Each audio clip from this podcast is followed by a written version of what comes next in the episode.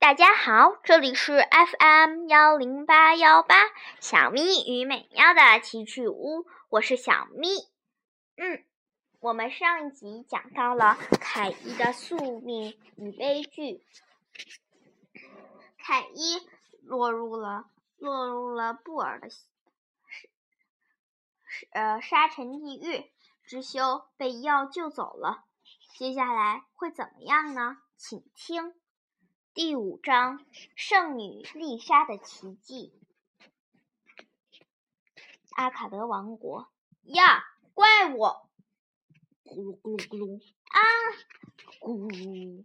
原来是，原来是第二集与知修凯伊搏斗的洛克魔兽、青蛙怪和鳄鱼怪。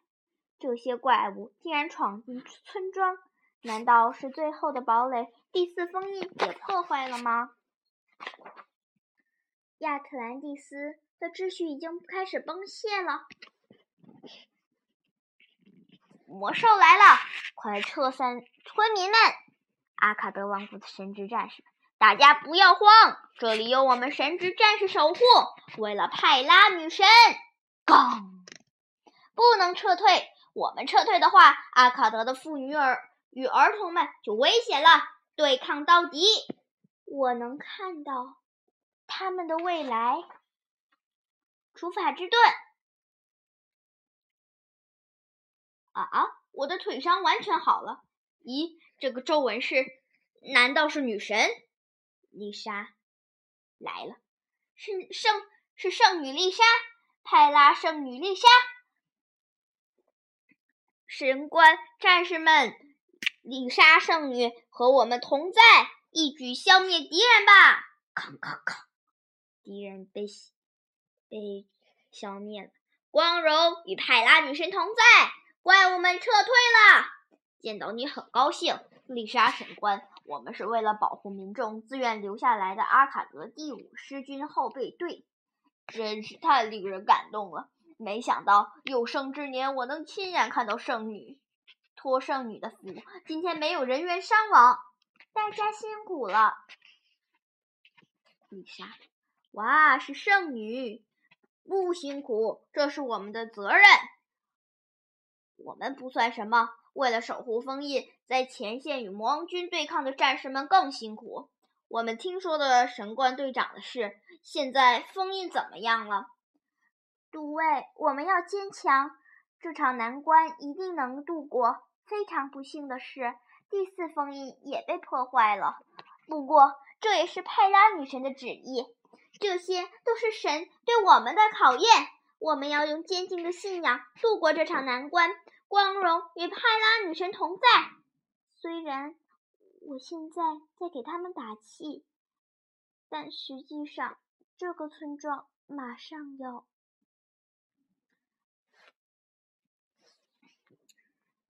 嗯，一个小女孩问：“从现在开始，有圣女保护我们的村庄，对吗？”“什么话？圣女应该马上离开这的这里才对。”“没错，圣女要按照神的旨意去履行光斗士的义务。”“丽莎圣女，不要担心我们，您快出发吧。”“是啊，圣女。”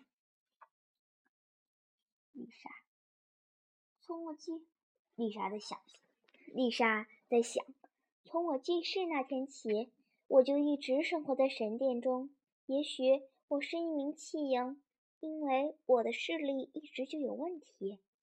在学会走路之前，我先学会了祈祷的方法。我向神祈告，希望我的眼睛能够复明。偏偏事与事与愿违，我的视力越来越差。到后来。我只能看到一些非常模糊的残影，但就在同时，我突然发现，我能更清晰的看到别人看不见的东西，听到别人听不见的声音。因为拥有这种这种常人没有的能力，大家拥戴可以预见未来的我做圣女，我也接受了我的命运。成了派拉女神的一名女祭司。从那天开始，我从未背叛过神的旨意。不错，不要再犹豫了。再黑暗的未来也是神的旨意。我不就是因为怀疑神的意志，才失去成为光斗士的机会，跌落到这个地方的吗？诸位，诸位他说的没错，是我想错了。我要回到需要我的地方。加油，丽莎圣女！快快去结束这场战斗吧！我们会在这里继续对抗魔兽的。父老乡亲们，你们才是神最虔诚的弟子们，希望你们能够受到神的指引，到他身边。女神，如果这场暗无天日的战斗是您赐予我的考验，我愿意无悔的接受它。泰拉女神祝福您，再见，丽莎圣女。丽莎睁开眼睛，往前走着。镜头一转，转到第四封印伊托尼亚王国，前方出现伊托尼亚的抵抗军，等待开火指令。嗯嗯，都是些无足轻重的家伙，快干掉他们吧！这是现在说话的是第四封印中。是第四军团军团长，图形封印的图形军团的军团长加加梅修。玩焰火呢？图形军团团长加加梅修。阿修罗啊，阿修罗大人，魔王军第四军团长加加梅修拜见阿修罗大人。第四封第四军团也已经解封。魔王殿下的复活也指日可待，向阿巴伦进军吧！遵命，阿修罗殿下。这里好像有一位不请自来的客人呢，正隆重款待吧，加加梅修。加加梅修，超级魔幻雷电风暴，超光速手指光，空。知修，不愧是第四军团长，攻击力相当有威力嘛！知修正一要在一起。阿修罗，好久不见啊，小学生！没想到你能活到现在，真是令人刮目相看呀！看来我派出去的刺客没没能完成任务啊！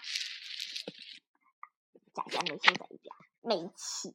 竟然没击中！我的腰啊！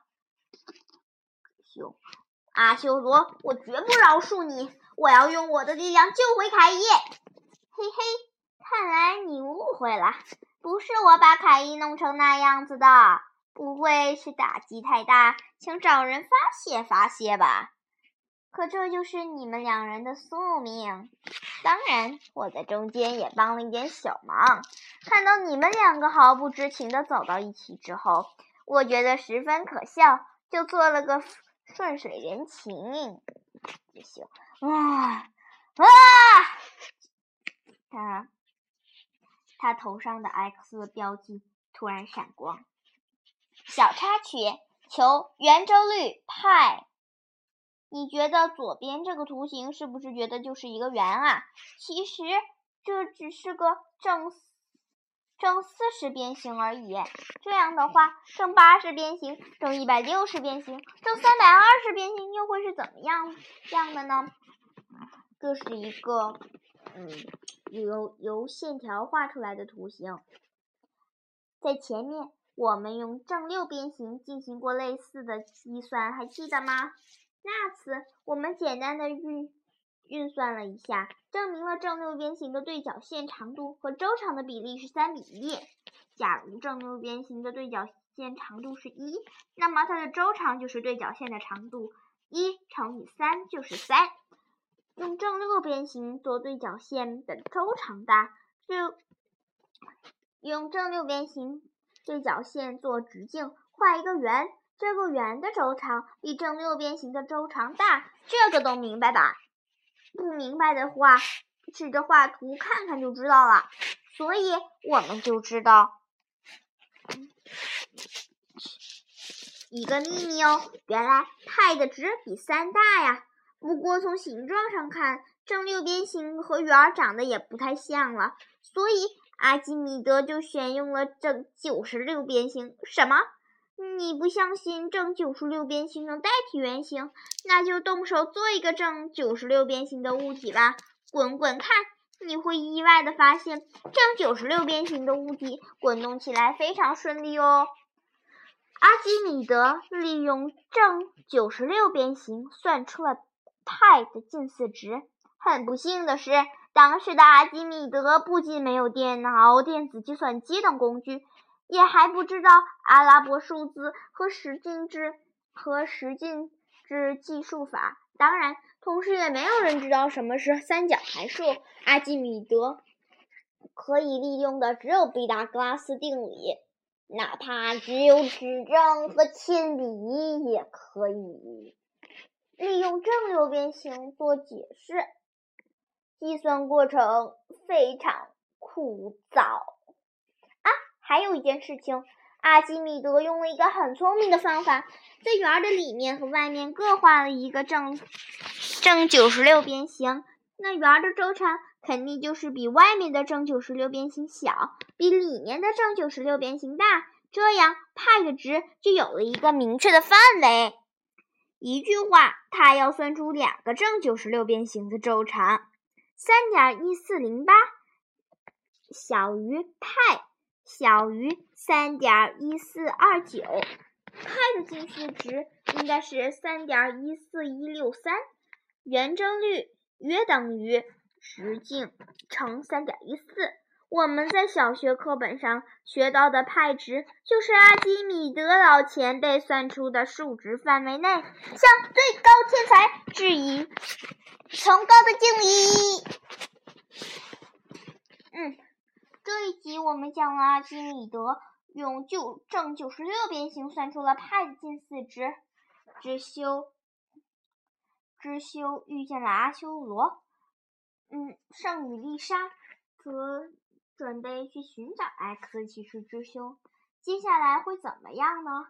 丽莎会是否会顺利的找到知修？请听下一集，拜拜。